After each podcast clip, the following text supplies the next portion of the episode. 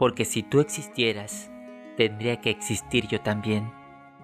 Y eso es mentira.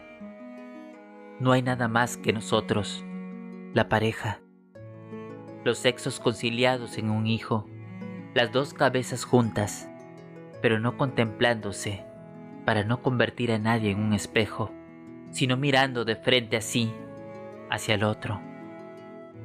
El otro, mediador, juez, equilibrio entre opuestos, testigo, nudo en el que se anuda lo que se había roto. El otro, la mudez que pide voz, al que pide la voz y reclama el oído del que escucha.